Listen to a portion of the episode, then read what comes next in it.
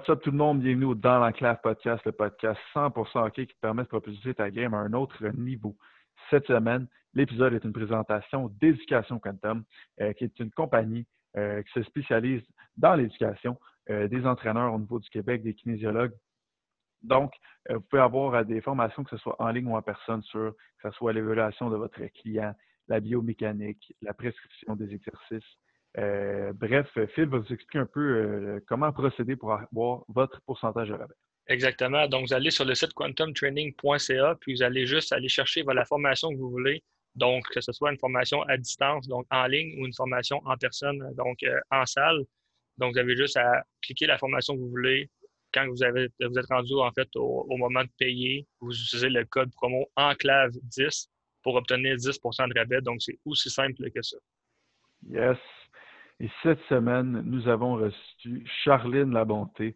Euh, donc, euh, pas besoin de présentation plus que ça.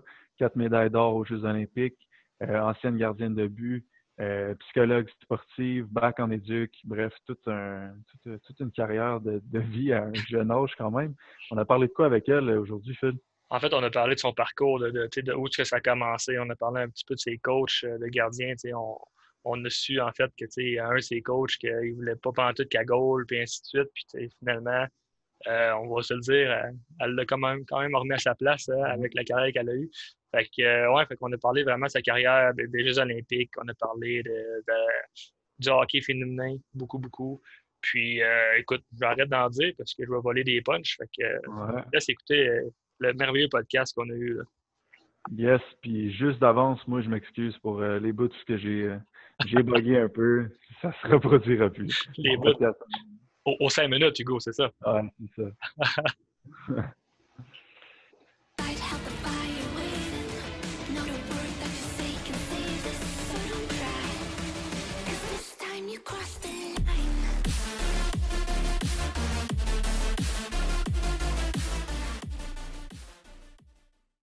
Charline, vraiment un gros merci d'avoir accepté notre invitation au podcast. Ça me fait très plaisir. Merci de me recevoir.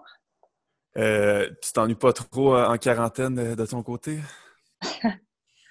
c'est pas si mal, c'est pas si mal pour vrai. je veux dire, moi, je suis quelqu'un qui. J'ai besoin de la bulle de toute façon, donc là, là, je l'ai vraiment. Peut-être un peu trop même, mais, mais je m'ennuie, tu sais, je m'ennuie de travailler, je m'ennuie de l'aspect social, mais je me dis que je suis vraiment pas dans la pire situation. Là. Ce qu'on voit à la TV, à la radio, euh, il y a des gens qui, pour qui c'est vraiment, euh, vraiment pas facile. Euh, je veux dire, je pense aux familles, les personnes âgées, tout ça. Donc, je peux vraiment pas me plaindre. Mm. Si tu pouvais commencer un peu par nous parler de ton parcours, mais, vraiment avant de te rendre à la GMQ. Euh, voulez-vous l'histoire courte ou la version longue? La, version longue. ouais. Ben écoutez, euh, en fait, moi, je suis. Euh, j'ai grandi à Boisbriand sur la rive nord. Donc, à quatre ans, on est déménagé là. Puis, j'étais une petite fille super anxieuse, super gênée. Puis, mes parents, c'est des artistes. Donc, le sport, c'était quelque chose qu'ils connaissaient pas trop. Puis, ils essayaient juste de trouver une façon de, vraiment, me, que, je, que je rencontre du monde, que je devienne un petit peu plus sociable, que, que je me fasse des nouveaux, nouveaux nouvelles amies euh, dans notre nouvelle ville. Euh, donc, ils m'ont donné le choix entre le patinage artistique et euh, la ringuette. Dans ce temps-là, -là, c'est sûr, moi, j'ai 37 ans, donc on retourne une couple d'années en arrière. Puis, bon, j'ai choisi la ringuette. Puis, ensuite, ils j'ai joué, j'ai joué comme deux, trois ans, c'était correct, c'était le fun. Euh, mais en même temps, moi, je voulais juste jouer au hockey. Puis je ne sais pas trop d'où c'est venu, cette passion-là. Je regardais Patrick Roy, euh, je regardais le Canadien. Avec mes amis à l'école, on jouait toujours au hockey. Puis mon, mon, rêve, depuis que je peux me souvenir, c'était vraiment d'être gardienne de but. Euh, donc, j'en ai parlé à mes parents. Puis, euh, ils ont dit, OK, on va t'inscrire au hockey, mais il faut que tu comprennes, tu vas être la, seule fille, ça n'existait pas. On n'avait jamais vu d'autres. Ils ont dit, tu vas jouer avec les gars. Puis, il n'y avait comme pas de problème. Fait que, OK, parfait, on va faire ça. J'ai commencé novice C, euh, vraiment le, plus bas niveau possible. Puis, euh, j'ai commencé en tant que défense. puis, dans le milieu de l'année, en fait, on n'avait même pas un gardien désigné. Là. Il y avait une genre de rotation, il allait chercher le stock en haut, il amenait ça dans le milieu de la chambre, euh, les pattes brunes avec le bloqueur avec les trous, le classique, euh, bâton avec la palette droite, puis qui, qui, qui veut être goaler aujourd'hui?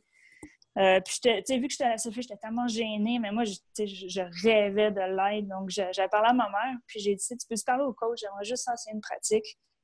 Puis ce coach-là, euh, c'est plate parce que depuis ce temps-là, ça, a quand même été le pire coach que j'ai eu dans ma vie. Ça a été cette année-là, novice C. Euh, il disait à maman, ben là, c'est une fille, elle ne sera pas capable de jouer dans les buts, blablabla. Bla, bla. ouais, c'est ça, le, le, classique. Puis, euh, je jouais encore un ringuette dans ce temps-là, puis j'étais avant et gardienne. Donc, euh, ma mère avait dit, ben viens l'avoir joué un match de ringuette. Puis tu vas voir qu'elle n'est pas si pire, qu'elle a passé une pratique. Donc, il avait fait ça, puis moi, je savais qu'il était là aussi. Puis, tu sais, je m'étais vraiment forcée, j'étais boostée. Mon, mon pre-game meal était fait. Moi, tu sais, j'ai tout fait parfait. Euh, puis j'avais bien gaulé, je m'en rappelle. Euh, fait que ma mère t'a dit, bon, tu sais, euh, Réal, est-ce que tu peux la laisser essayer? finalement, il avait dit, Madame, votre fille, elle sera jamais gardienne, elle ne pourra jamais l'être, elle a bien trop peur. Ben, on, va se le dire, il a mis dans la face pareil. c'est ça. ben, j'avais 7 ans, puis évidemment, ma mère ne m'a pas conté cette histoire-là à cet âge-là parce que moi, la confiance, j'en avais pas. Donc, si ça m'aurait brisé, je ne serais jamais retournée à l'aréna. Euh, maman l'a conté quand j'étais plus, plus vieille, vers 14-15 ans. Puis après ça, j'ai vraiment eu un rêve de, de, de revoir ce gars-là réel.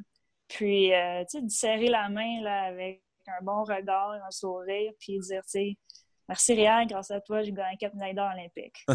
un petit, juste pour y remettre un peu, mais malheureusement, après 30 euh, ans, je ne l'ai pas revu encore. Mais, euh, ça aurait pu vraiment mal partir, tout ça. Mais finalement, l'assistant coach, euh, il m'avait, il avait, il l'avait convaincu. Puis finalement, ils m'ont essayé dans, dans les buts de pratique. Puis je pense que ça a assez bien été qu'ils m'ont, m'ont gardé en tant que gardienne pour, pour l'équipe pour l'année. Fait que ça a commencé un petit peu comme ça. Puis, euh, les autres années, ben, j'ai toujours joué avec les gars en fait jusqu'à 19 ans. Mais plus ça continuait, plus j'avançais, mieux ça allait. Donc, mes deux premières années novice, euh, novice C, mais après ça, j'ai commencé à faire le, deux lettres. donc, j'alternais première année 2C, deuxième année 2A pour les seigneurs de Mélile. Donc, j'ai fait ça euh, jusqu'à midget, en fait. Euh, donc, j'ai eu des super bonnes équipes. Donc, je jouais pour le Lazare de Boisbriand ou euh, les Seigneurs des Mille-Îles. Puis, ma première année midget, j'avais fait le midget 2A. Puis, c'est l'année d'après que, que je me suis fait approcher puis repêcher pour le junior majeur. Et ça, c'est complètement une autre histoire. Là. y avait-tu l'option de jouer avec les filles dans, ce temps-là ou c'était pas encore, il n'y avait pas d'équipe vraiment? Puis, euh? Il y en avait, ça commençait tranquillement. dans nos ligues, je pense que j'en avais vu une autre euh, qui jouait, euh, je pense, dans le coin de Repentigny, quelque chose comme ça. Mais c'était vraiment, là, on, on, est complètement dans une autre, une autre génération comparativement maintenant. Puis, d'ailleurs, je suis complètement jalouse des petites filles qui, à, la limite, elles ont le choix. Est-ce que tu veux jouer avec les garçons ou avec les filles? Tu peux-tu faire tes camps d'été avec les garçons avec les filles? C'est juste d'avoir des options comme ça. Euh, ce que j'ai jamais eu, puisque toutes les filles de ma génération n'ont jamais eu non plus. Donc, c'était tu veux jouer, tu veux jouer avec euh, hockey, tu veux jouer avec les gars. Euh, par la suite, ça a commencé un petit peu le hockey féminin. moi, j'ai été appelée à, à, 14 ans à faire mon premier camp pour l'équipe du Québec représenter le Québec au, au, euh, au Jeux du Canada. Donc, moi, c'était comme ma première expérience de hockey féminin. Euh, je savais pas à quoi m'attendre. Puis, quand j'étais arrivée là-bas, j'ai réalisé, wow, OK, il y a d'autres filles comme moi. Il y a d'autres filles qui tripent. Il y a d'autres filles qui sont vraiment bonnes. J'étais super impressionnée. Donc, ça, ça, a un petit peu commencé comme ça pour moi vers le hockey féminin avec cette option-là. Euh, j'avais fait l'équipe. Euh, encore très longtemps, mais en 99, on était allé aux Jeux du Canada. Puis c'est là que je m'étais fait voir par euh, les, les scouts de Hockey Canada. Est-ce que tu penses que le, développement, mettons, d'une gardienne de hockey serait plus avantagé à jouer avec les gars qu'avec les filles? C'est tough comme question, parce que c'est sûr qu'en tant que femme, moi, je veux encourager les filles vers le hockey féminin, c'est certain. mais pour être complètement, complètement honnête, je pense que la, être, la gardienne de but, c'est la seule position que je pense qui peut être encore avantageux si c'est son choix, si c'est euh, dans lequel, dans la situation dans laquelle la personne se sent mieux. Je c'est le seul endroit où tu peux vraiment continuer euh, parce qu'il n'y a pas euh, la différence entre le, la force physique, mais pas vraiment nécessaire. Il n'y a, pas, a pas de contact. Donc, même si tu prends une fille comme Marie-Philippe Poulain qui a joué Midget Espoir, qui faisait des camps dans le temps de Midget 3A, qui est une des plus fortes c'est une des femmes les plus fortes au hockey féminin. Physiquement, tu peux juste, c'est difficile de, de, compétitionner avec un homme du même âge. Euh, mais disons qu'on prend l'exemple de euh, une jeune comme Eve Gascon qui joue Midget 3A. Euh, puis, tu sais, je la connais bien, Eve, on se parle souvent, puis elle me demande des.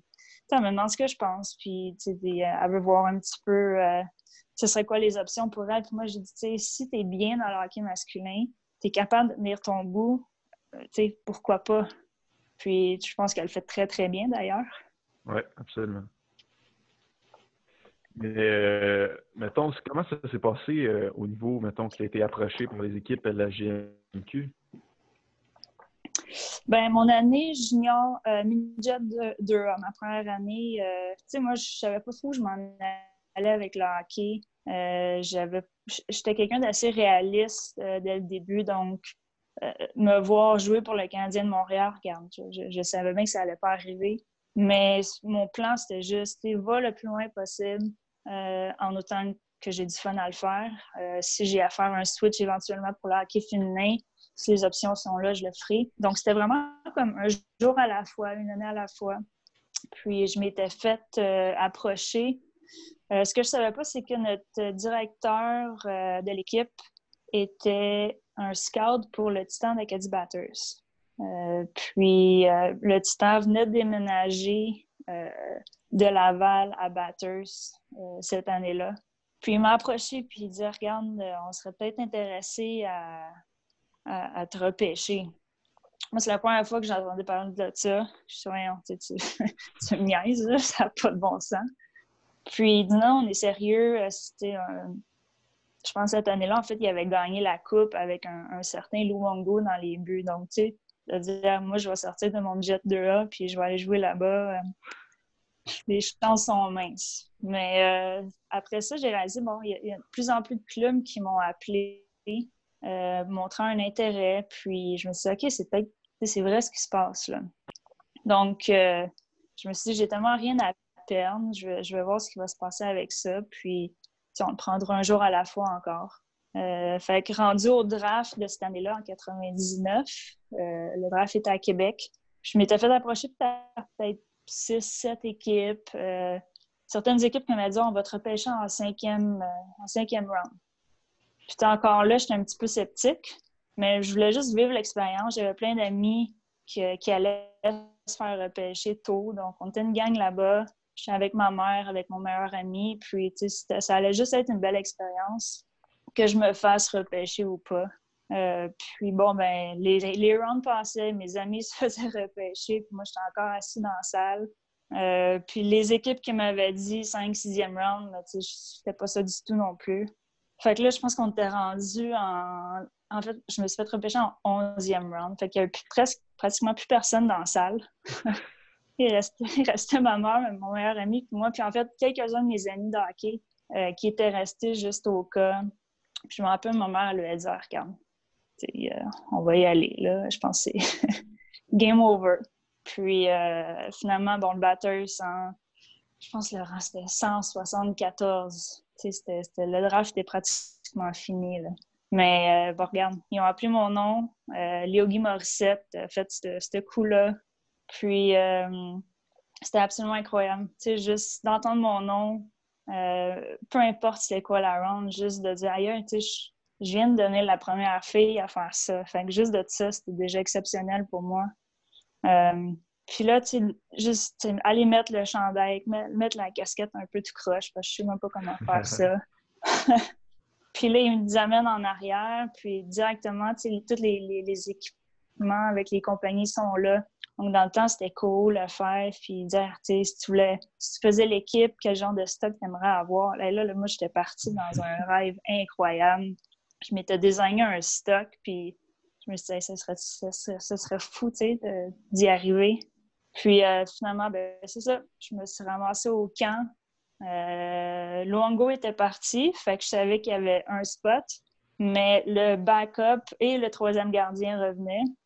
Euh, plus, je pense qu'on était six ou huit gardiens euh, au camp d'entraînement. Donc, moi, j'étais vraiment partie avec un petit sac à dos, pensant, regarde, tu sais, je, vais aller faire une fin de semaine. Euh, j'ai rien à perdre, mais en même temps, tu sais, j'étais assez compétitive. Fait que je me suis dit, je vais profiter de, de cette, situation-là pour essayer de, de, pousser un petit peu les limites. Puis finalement, ils m'ont gardé. Ça faisait un mois que je portais le même linge. Puis finalement, je pense que mes, mes parents avaient fait une coupe de road trip pour venir me porter du stock parce qu'on ne pensait pas que j'allais rester aussi longtemps.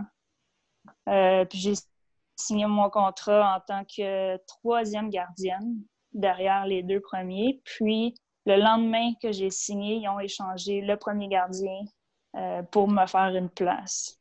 Donc, tu sais, j'y repense, puis c'est encore absolument incroyable j'ai de la misère à croire que c'était arrivé pour vrai. Puis ça a été vraiment une super expérience de jouer à ce niveau-là. J'ai quand même joué 26 matchs. C'est pas rien. C'est quand même beaucoup. C'est ça. Ouais, ben, c'est ouais, sûr que, tu sais, 26 matchs, je pense que c'est un, genre de, une genre de norme pour euh, un gardien substitut. Euh, moi, je jouais derrière Frédéric Cloutier, qui est un super bon gardien la ligue. Euh, l'année d'avant, euh, c'est ça, le, Titan avait gagné la Coupe avec euh, Joe, Gérard, Jules Eddy Larac, puis Louango d'un but. puis en début d'année, on était encore très fort. Donc, moi, les premiers matchs que j'ai gaulés, ça allait bien. J'étais comme sur un rail d'adrénaline. Puis, ça allait vraiment bien. C'était vraiment le fun. Euh, puis ensuite, mais ben, je pense que l'équipe a réalisé qu'on n'allait pas aller très, très loin dans les séries. Donc, ça a été le, temps de reconstruire un petit peu. Euh, fait que la deuxième moitié de saison, ça a été tough. Euh, je jouais vraiment pas beaucoup. J'avais pas beaucoup de départs. C'était comme un classique. L'équipe est en, reconstruction, donc les matchs vont au premier. moi, j'embarquais des fois quand c'était rendu 5-6-0, puis que mon pauvre Fred est en train de se faire planter puis avait besoin d'un break. Euh, fait que c'est sûr que la deuxième moitié, ça a été un petit peu plus tough, mais le rêve était vraiment, là, c'était incroyable au début. Tu sais, je me rappelle les gens qui criaient mon nom. Tu sais, je suis une petite fille de 16, j'ai eu 17 ans pendant l'année, puis la petite fille gênée que là, elle se ramasse dans cette situation-là, c'était complètement fou. C'est à partir de quelle, quelle année, justement, que tu as commencé à, te dégêner un petit peu là, dans, dans des vestiaires? On s'entend qu'il y a un vestiaire de de chambre de hockey, ça, ça en dit de marde, ça en dit de niaiseries. Ben, c'est sûr que j'ai. c'est sûr que je les ai pas mal toutes entendues, là, ce que vous pouvez vous imaginer, en ayant joué avec les gars euh, toutes ces années-là. Mais en même temps, euh, sais, moi, je voulais pas de. Je voulais pas me faire traiter différemment. Je voulais juste jouer au hockey, euh, puis avoir du plaisir. sais, les gars, ils m'ont toujours super bien accepté. Donc, j'étais tout le temps une, une petite sœur pour eux. Ils me protégeaient. Euh, j'avais des super belles relations avec eux. Donc, j'ai eu des années incroyables. j'ai des amis avec qui j'ai joué euh, à Tombe puis oui, à Boisbriand, puis on est encore en contact, puis on, se raconte toutes nos niaiseries qu'on a faites dans ce temps-là. Euh, mais pour moi, c'était juste, regarde, je suis là, je veux jouer avec eux, puis il n'y avait pas, tu sais, c'était pas un problème. On s'organisait côté chambre, douche, tout ça. C'est sûr qu'à rendu un certain, un certain âge, il a fallu qu'on s'organise, mais encore là, je pense que ça causait jamais un problème. Puis c'est vraiment, ça a été des super belles années. Après, euh, mettons ton année à la JMQ, c'est quoi qui s'est passé par la suite au niveau de ta carrière? Ouais, là, ça s'est gâché un petit peu. je me tourne, euh, tu sais, j'ai eu une super belle année. Euh, par la suite, ben, tu sais, je, je sais pas si. J'ai été bien, bien placée dans une bonne situation. Euh, par la suite, je suis revenue au camp d'entraînement. Euh, par contre, il, était allé chercher un des meilleurs gardiens de la ligue dans ce temps-là, qui était Simon La Jeunesse. qui gaulait pour Moncton. Donc, euh, Batters est allé chercher cet été-là. Puis, il avait repêché le meilleur midget 3 qui était Adam Rousseau. Donc, donc, moi, je me bataillais un petit peu contre Adam. Puis, honnêtement, il était juste, il était meilleur que moi. Il n'y avait aucune question là. Euh, donc, euh, après le camp, il m'avait demandé, Batters, est-ce que tu veux rester ici en tant que troisième? Moi, j'essayais de finir mon secondaire à travers tout ça. Je savais très bien que j'avais besoin de mon éducation. Donc, ça, c'était quelque chose de clair. Puis, euh, donc, je suis, j'ai dit, oh, regarde, je, m'étais fait, fait repêcher cet été-là par les Panthères de Saint-Jérôme dans le Junior 3 Donc, les Panthères avaient dit, OK, on a, on a un spot pour toi. Euh, donc, moi, je m'étais dit, je vais jouer junior 3, ça va être quand même pas pire, puis on verra par la suite. Donc, c'est ce qui est arrivé, mais je suis descendue au mois de novembre. Donc, leur équipe était déjà faite. Euh, il y avait deux gardiens, dont un qui est un de mes amis avec qui j'étais à l'école. Puis, c'était une situation vraiment bizarre. Euh, je, me sentais vraiment pas en ma place. Je trouvais que, un, je venais faire, je venais défaire les plans, puis j'étais vraiment pas bien dans tout ça je voyais que ça, je voyais que ma présence dérangeait. C'était la première fois dans ma carrière que j'avais senti ça. Euh, puis en même temps, mais j'avais fait euh, ma première expérience avec euh, l'équipe canadienne du moins de 22 ans dans ce temps-là, l'équipe junior. Donc, j'étais partie pour un championnat pendant l'année, comme au mois de novembre. puis en revenant, ben, les Panthères m'avaient juste dit Écoute, il n'y a pas de place pour toi. c'est trop compliqué d'avoir une fille. Il avait été bien honnête, bien direct. trop compliqué pour nous. La route, c'est trop compliqué. Fait euh, je me suis comme ramassée plus d'équipe au mois de novembre, décembre. Euh, j'ai essayé de me faire échanger, ça fonctionnait pas. Euh, donc, ça a été vraiment tough. Puis, je me suis dit, OK, ben, c'est peut-être ça, c'est peut-être la fin, puis je vais faire autre chose dans vie. fait que je suis venue vraiment très, très proche d'accrocher mes pads à ce moment-là je voyais pas vraiment d'issue de, de, de, secours, euh, même si je revenais de, l'équipe canadienne. Puis, euh, il y a une équipe de, dans, dans, le temps de la Ligue nationale de hockey féminine à Laval, une équipe qui était vraiment pas bonne. Mais j'avais plein d'amis qui jouaient dans cette équipe-là, puis on disait, regarde, t'as rien, rien à perdre, là, puis tu sais plus où jouer, fait viens jouer avec nous. Euh, j'avais encore envie de jouer, mais je savais pas quoi faire. Donc, j'étais allée jouer avec elle. Puis, on se faisait planter, ça avait aucun bon sens. Puis moi, tu sais, c'est la première fois vraiment que je joue au hockey je me disais, ah, tu sais, j'ai joué junior majeur l'année dernière, donc je devrais être je devrais être capable de m'en sortir. Euh, je me suis fait complètement planter mes premiers matchs. Mon, le, le, timing était complètement différent, puis je pense que mon premier match, j'ai perdu 12-0. Donc, ça, ça te ramène sur terre assez rapidement dire regarde, c'est pas si facile que ça, puis avoir du travail à faire. Puis euh, en même temps, ben, je veux dire, j'ai comme appris à jouer au hockey féminin. Euh, le jeu est différent, les lancers viennent venaient moins rapidement, il y avait plus de, trafic devant le but, plus de, euh, de lancers déviés aussi. Donc, il a fallu que je change un petit peu ma façon de jouer. ça m'a vraiment pris comme une année de transition pour dire OK, mais je, suis à l'aise dans ce, genre de système de jeu-là. Euh, puis c'est après ça que ça a plus décollé le côté canadien. C'est quoi, ce serait quoi les principales, mettons, différences justement de, que, tu as remarqué entre le hockey masculin et le hockey féminin, c'est pour le, mettons, les, filles qui nous écoutent, qui sont, mettons, ils font leur parcours euh, masculin, puis que là, à un moment donné, ils arrivent un moment donné au bout, que tu n'as comme pas vraiment le choix de switcher vers le hockey féminin. C'est quoi, tu dirais? Ben,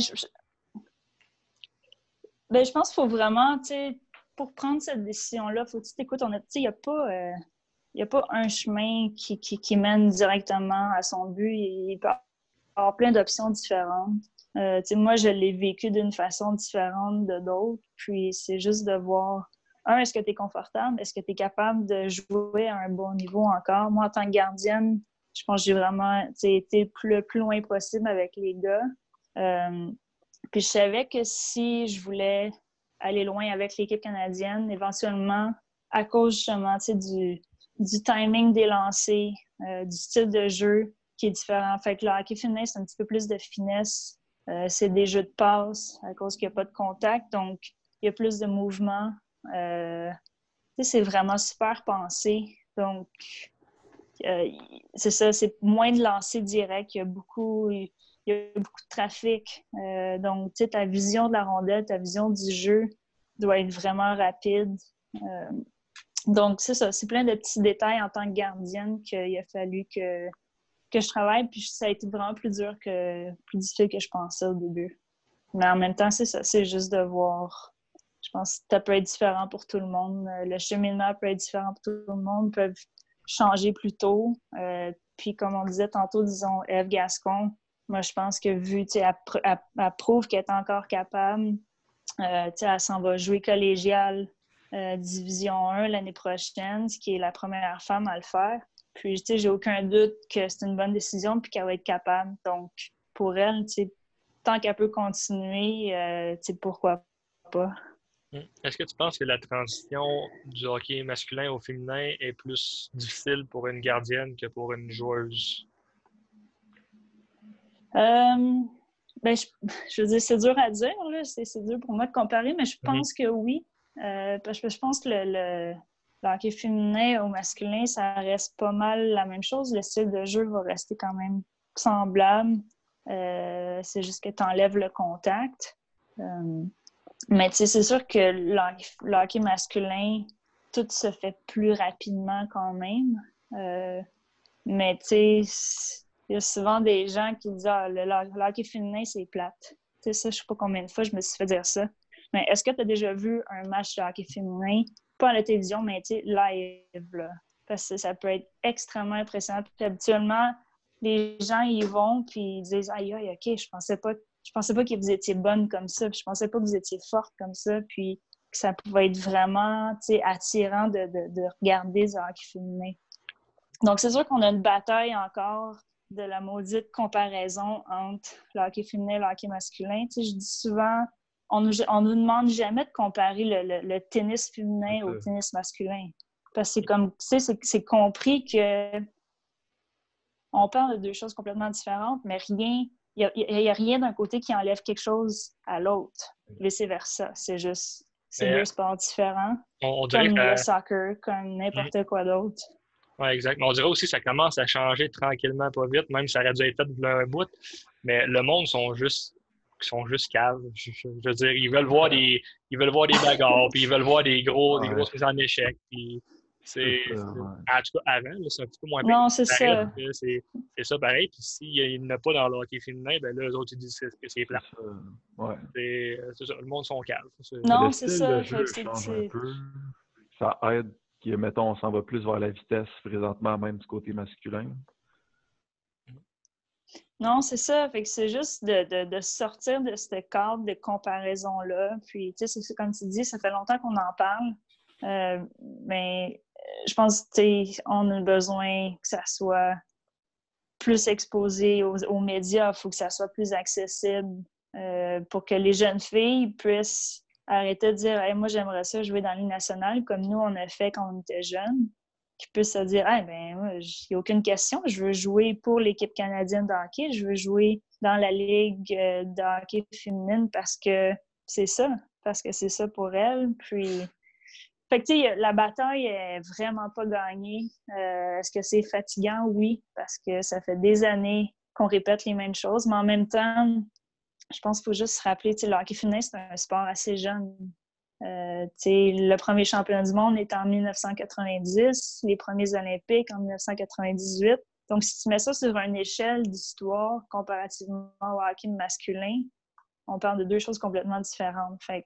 C'est un sport qui ça se développe pas au rythme qu'on voudrait, mais, euh, mais ça se développe quand même. Puis ça prend des filles.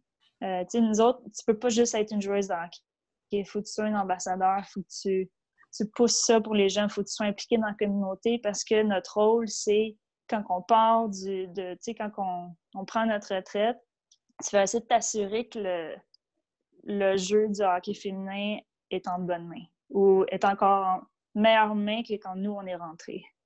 Fait que ça, c'est, ça fait partie de notre rôle un peu. Puis les filles qui jouent présentement, ils, font un super bel... Euh, ils font un super beau travail dans tout ça. Puis je pense que c'est quelque chose qui est apprécié. C'est les filles sont accessibles. on a joué pour les Canadiens de Montréal. puis je pense un match sur deux à peu près, on faisait les jeunes pouvaient embarquer sur la glace après les matchs, puis venir patiner avec nous, puis prendre des photos, parler avec elles. Avec eux, il y a des petits gars aussi qui s'identifiaient à nous. Donc, c'est de changer la mentalité que c'est juste pour les filles. C'est du sport, c'est du hockey féminin qui est accessible à tout le monde. Mm. Comment tu as pris ça, le fait qu'il n'y ait plus de, ligue, justement? C'est un peu poche pour euh, faire grandir le, sport, le fait que la ligue n'existe plus, pour l'instant.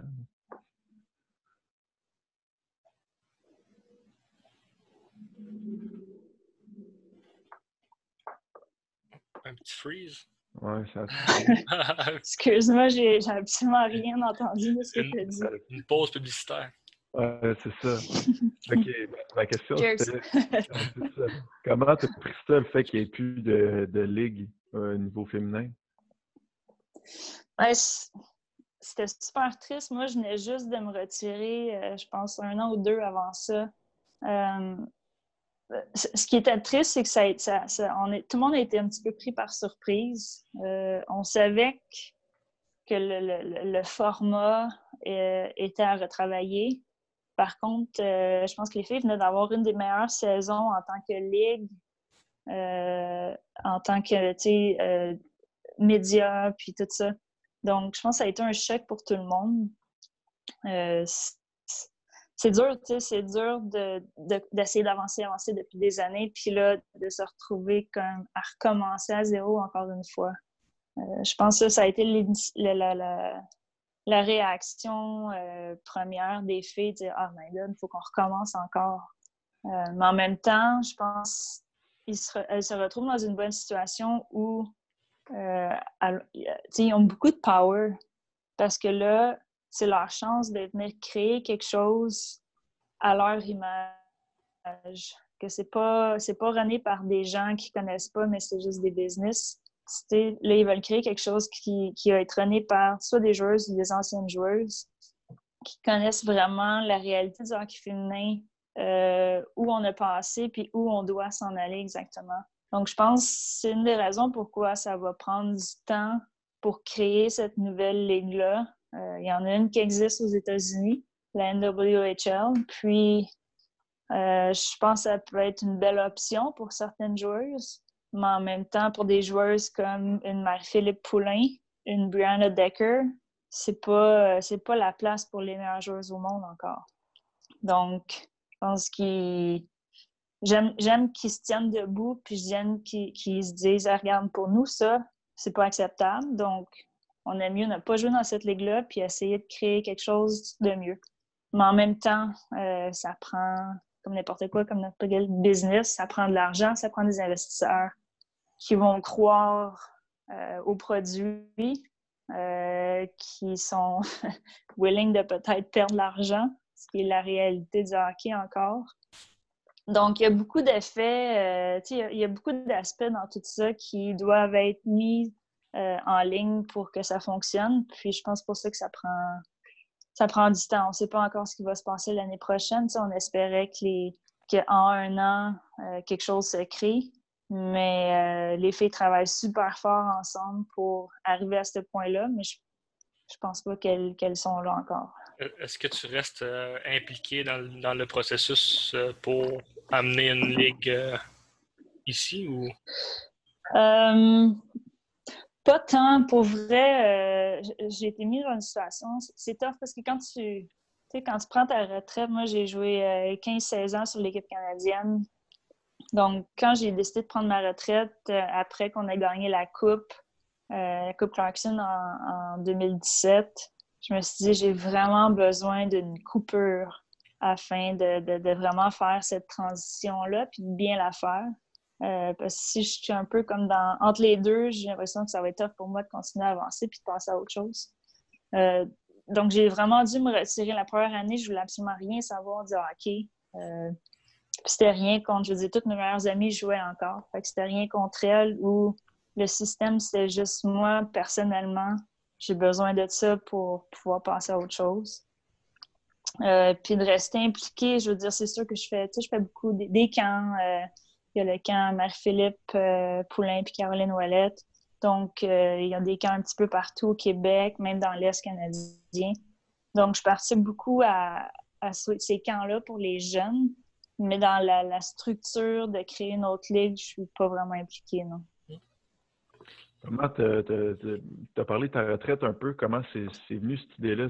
C'est venu deux ans avant ou tu dit ah, je lag encore? Euh... ah non, c'est bon. C'est pas super. Ah, OK.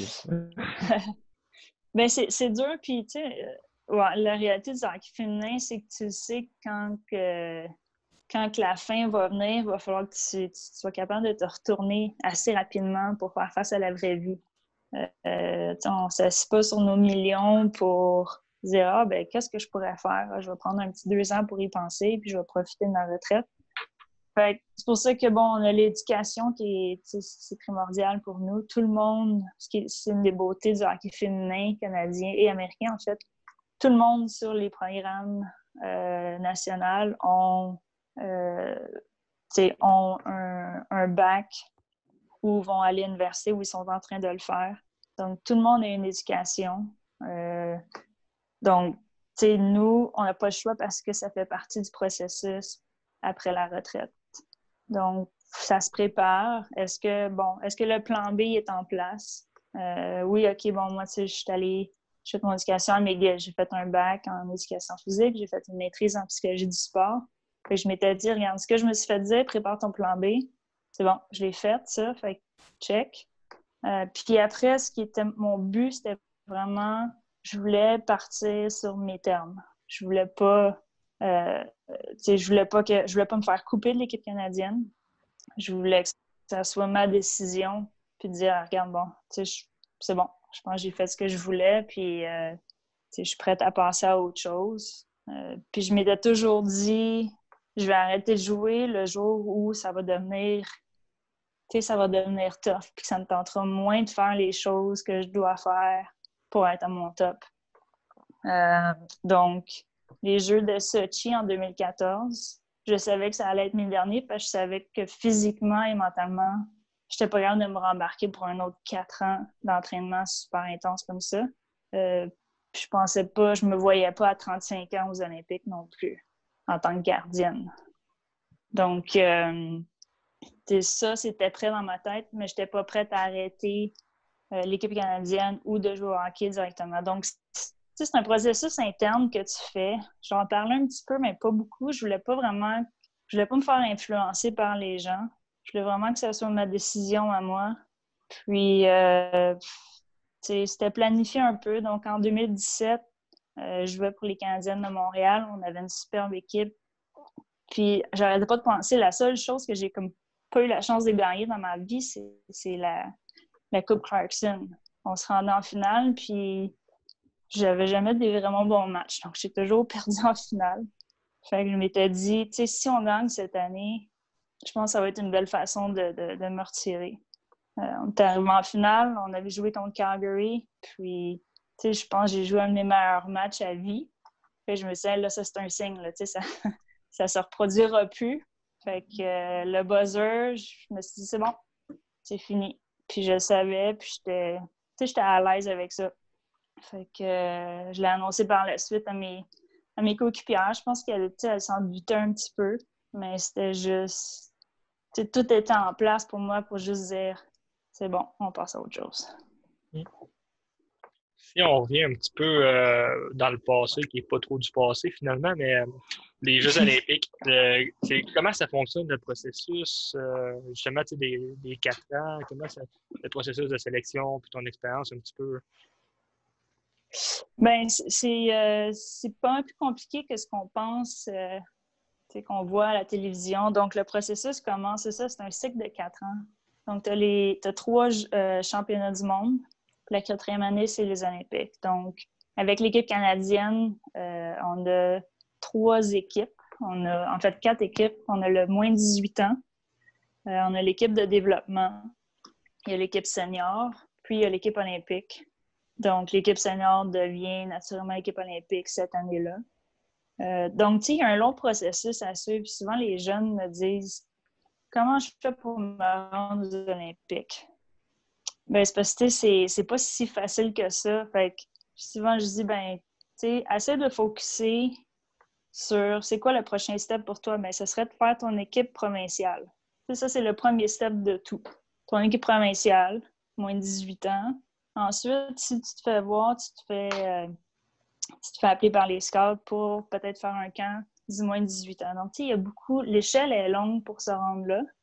Euh, puis à la fin, ben, on est une peut-être une soixantaine euh, dans le pool des seniors. fait que l'équipe, disons, en 2013, on a notre équipe qui, était faite, les 23 joueuses. Ça ne veut pas dire que ces 23 joueuses-là, en 2014, vont être là. Fait que c'est c'est à recommencer à chaque fois. Euh, fait qu'ils choisissent, euh, disons, une année olympique typique. Ils vont choisir la centralisation. Donc, ça, c'est l'alignement de à peu près 30 joueuses, entre 27 et 30 joueuses, qui euh, vont avoir la chance de déménager à Calgary pour essayer de se faire une place sur l'équipe. Il n'y a rien de garanti pour personne.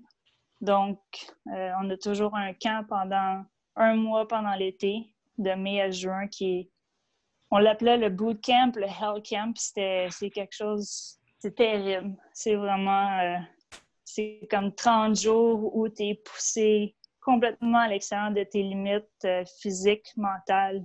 Ils veulent voir, tu sais, de quoi tu es faite, toi, puis t'es-tu faite pour faire partie de cette équipe-là?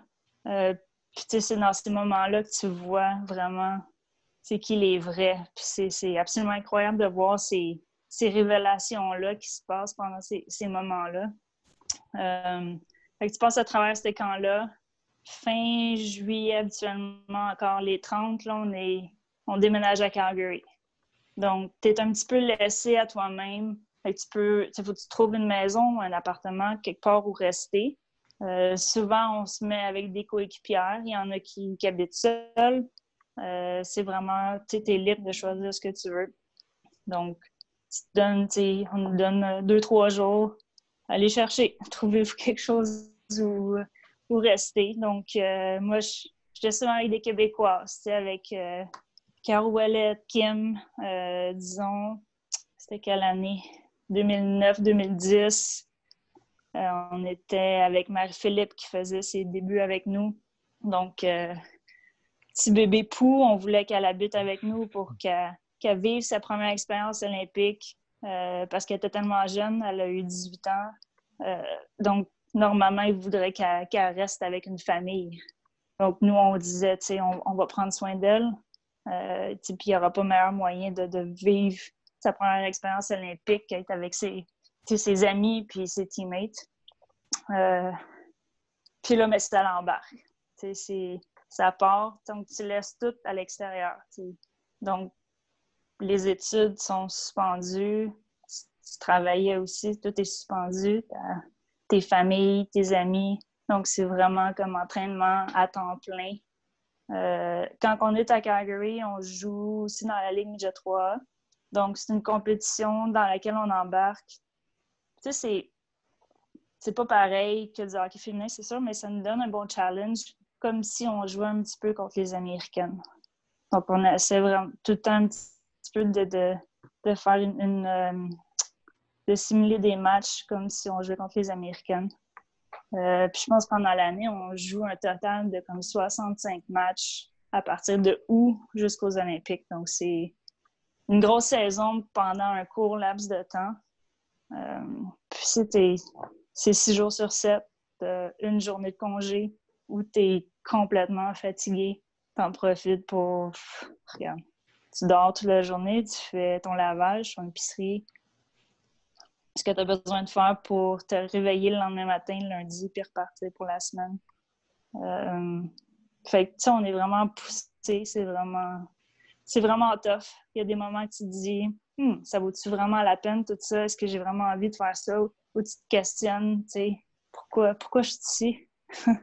Je suis même pas payée, je suis pas, tu sais, c'est vraiment juste la passion du sport puis la volonté en tant qu'équipe d'aller gagner une médaille d'or. Mais en même temps, là, tu sais même pas si tu as fait l'équipe encore. Fait que euh, c'est ça qui est dur. Mais on a comme une, drive internet, puis c'est comme c'est ça qu'on veut. En tant qu'équipe, il faut créer un esprit d'équipe tout en étant en compétition un peu les unes contre l'autre. Fait que c'est ça qui est difficile. Euh, ils font des coupures au cours de l'année. Donc, si on partait euh, de 30 joueurs, il euh, faut se rendre à 23. Donc, ça, c'est un autre côté, c'est un côté tough de voir partir des amis, des coéquipières qui, qui ont travaillé tellement fort, puis que finalement, ben, leur rêve olympique s'arrête là. Fait que c'est. C'est pas facile, c'est qu'on vit pour ce moment-là. Euh, souvent, les coupures finales se font le 22 décembre. Donc, tu sais, tu reçois un appel, une liste de meetings, puis là, tu as ton, ton meeting euh, un, un, avec le coach. C'est là que tu sais si tu fais l'équipe ou pas. Fait que, tu t'en retournes chez vous pour Noël pendant quatre jours parce que là, tu es à veille de, de, de réaliser le, plus grand rêve de ta vie ou tu es complètement dévasté parce que tout ce que tu as fait vient comme de tomber à l'eau en même temps. Mm. Fait que, c'est des expériences, euh, c'est des émotions dans le tapis, c'est vraiment tough. Puis, euh, mais en même temps, c'est des expériences absolument incroyables. J'ai eu la chance de vivre quatre centralisations. C'est sûr, ma première, j'avais 18 ans. J'ai eu 19 ans pendant l'année, donc je connaissais rien. Je savais pas comment ça fonctionnait. Euh, je, je croyais pas en mes chances non plus de, faire cette équipe-là. Euh, donc, plus tu vieillis, plus tu comprends comment ça fonctionne, l'expérience qui rentre. Euh, donc, mes approches de chaque centralisation avaient vraiment maturé euh, au cours des années. Je pense que tout le monde le vit un petit peu comme ça aussi. Ton rôle change. Euh, en 2002, j'ai fait l'équipe, c'était la première fois que je faisais l'équipe nationale. Boum, je me ramasse aux Olympiques. C'était incroyable. J'étais troisième gardienne. Euh, puis je me rappelle, je jouais derrière Kim Saint-Pierre puis Sammy Joe Small deux, super bonnes gardiennes d'expérience qui avaient été là depuis longtemps. Puis je, me rappelle que je priais pour pas qu'elles se blessent. Je voulais tellement pas jouer. j'étais tellement, dans ma tête, j'étais tellement pas prête. Dans ma tête, j'avais pas, comme je méritais pas d'être olympienne encore. Je trouvais que j'en avais. Pour moi, ça, ça représentait pas ça. Pour moi, c'était comme. Tu devais être genre super musclé, tu devais être forme physiquement, mentalement d'avoir de l'expérience, tout ce que j'avais pas. Donc, j'ai plus vu que ça comme un petit peu à l'extérieur. Tu sais, j'ai eu un déclic, je me suis dit, tu sais, j'ai la chance d'être ici. Euh, je sais pas si je vais être là dans quatre ans, mais je pourrais peut-être me préparer pour dans quatre ans. Tu sais, essayer de vivre ça, plus un...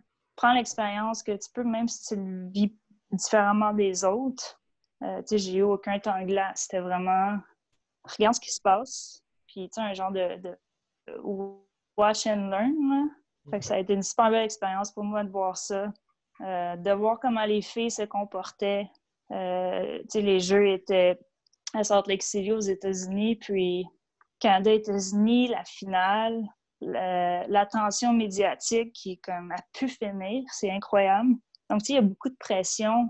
Fait que tu t'en vas pas juste jouer au hockey, le monde au complet qui te regarde, l'équipe canadienne ou le Canada qui dit euh, tu gagnes une médaille d'or ou rien. C'est comme c'est juste ça qui est important. Donc on, on sait qu'il y a cette pression-là, puis on se la rajoute nous aussi. Ben, c'est un cercle vicieux, mais en même temps, c'est ça qui nous fait qu'on veut se lever le matin puis de, s'entraîner pour essayer d'aller chercher cette médaille d'or-là. Euh, puis je me rappelle, on avait joué en finale contre les Américaines, puis Kim Saint-Pierre avait goalé une game incroyable. Je n'avais jamais vu ça. C'était fou. Puis bon, on gagne.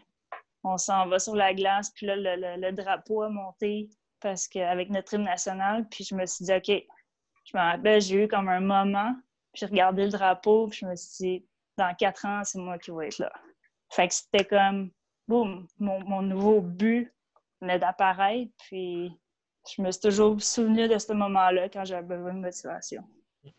Tu veux juste le, tu veux juste le parler, puis j'ai des frissons partout. Ah, moi aussi. ça, dire. quatre ans plus tard, tu l'as eu. Ben, ça a fonctionné, ouais, c'est ça. Écoute, ça n'a pas, pas été facile, mais c'est important. Je veux dire, j'ai mon, mon, background de psychologue sportif aussi. Euh, mais tu sais, de se faire des buts euh, à court terme, à long terme. Puis moi, sans le savoir, c'était vraiment ce moment-là, le drapeau du Canada, l'hymne national, on se prend par le cou, on chante, puis on réalise qu'on tout le monde fausse, tu sais, c'est n'importe quoi. Mais tu dis, OK, c'est comme apparu de même. Voici mon nouveau but à long terme pour les, pour les quatre prochaines années. Puis, c'est ça, quand c'était, même pas volontaire, ça s'est juste fait naturellement. Euh, mais tu sais, quand je m'entraînais, quand j'avais, euh, disons, un petit peu moins de motivation, je me ramenais toujours dans ce moment-là où je m'étais promis de OK, c'est toi qui vas être là dans quatre ans. Fait c'est ça, c'est le but à long terme, mais il y a beaucoup euh, qui a dû se produire dans ces quatre ans-là pour y arriver, c'est certain. Est-ce que tu dirais que ces Olympiques-là, tes premières, tu en as plus profité peut-être justement du fait où tu avais quand même peut-être un petit peu moins de pression vu que tu n'étais comme pas sur, le starting line-up, puis est-ce que ça joue une bonne différence, mettons, dans ta préparation, puis dans le, moment que tu apprécies? Puis... Pour les, les, premiers en 2002, tu veux dire? Mm-hmm. Oui, mais moi, j'avais comme rien à perdre euh, en étant là. Euh, on, on, est allé dans la première centralisation. Avant qu'ils fassent les coupures, il y avait une gardienne qui était là déjà sur l'équipe avant moi, qui s'est fait couper pour faire de la place à la petite jeune qui venait de débarquer un peu de nulle part. Puis, tu sais, c'est dans ma tête à moi de petite fille qui me manquait de confiance. J'étais juste là, tu sais, je me posais des questions. Comme je t'ai dit tantôt, je me, je trouvais que j'étais un petit peu intrus. Euh, pour moi, c'était pas ça être olympienne, c'était beaucoup plus, c'était beaucoup plus de travail. Euh, jusqu'à temps que le. Tu sais, moi, je disais toujours, mais je suis là pour prendre l'expérience. Puis, tu sais, c'est cette mentalité-là de, de jeunes euh, qui manquent de, qui manque d'expérience, justement. Je me rappelle l'entraîneur-chef qui était Daniel Sauvageau m'avait dit là, là, tu vas arrêter de dire ça parce que nous, on ne te voit pas de même. Elle dit Nous, on te voit, tu es celle la prochaine qui doit pousser les deux autres gardiennes à devenir meilleures. Donc, c'est comme un déclic, c'est OK, ils me font confiance. Il faudrait peut-être que j'apprenne moi à me faire confiance, puis réaliser que j'ai une chance d'être ici, puis de vraiment en profiter parce que autres, autres, ils me voient là, dans quatre ans être en train de jouer. Donc, c'est là que j'ai eu un déclic pendant les jeux de dire ben, commence à te préparer? commence à le faire? C'est pour ça que j'étais vraiment en mode observation d'un peu tout le monde, pas juste les gardiennes. Mais je voulais voir comment ça se passait. La pression, comme je disais, c'est beaucoup. Puis je savais que moi, j'avais un petit peu de difficulté avec ça. comment que les filles, comment Kim elle se prépare avant une finale? Est-ce qu'elle change? Euh, elle n'a absolument rien changé dans sa routine. Elle était la même fille que la, veille. Fait c'était beaucoup de, juste regarder ce qui se passe, puis apprendre des meilleurs que toi. Euh, fait que cette année-là, ça a vraiment été. Euh, c'était ça mon rôle. C'était d'être là pour mes coéquipiers, d'apprendre, prendre l'expérience, puis de me préparer tranquillement pour les, les quatre prochaines années. Justement, en 2006, euh, comment, comment tu décrirais un peu cette année-là? Bien, il y, a, il y, a, eu beaucoup de développement pendant ces quatre années-là. Euh, comme je disais, mon manque de confiance, moi, c'était un problème que j'avais depuis que j'étais jeune. Euh, je pense que techniquement, j'étais une très bonne gardienne. Dans les pratiques, il n'y a rien qui passait. Tu me mettais dans une situation de match avec de la pression, puis là, c'était plus tough. Donc, j'avais eu quelqu'un qui m'avait dit, tu sais, t'es une des meilleures gardiennes au monde, mais si tu veux devenir partante ou si tu veux jouer les gros matchs, tu n'as pas le choix de travailler sur ton, ton aspect mental, sinon ça, tu te rendras jamais.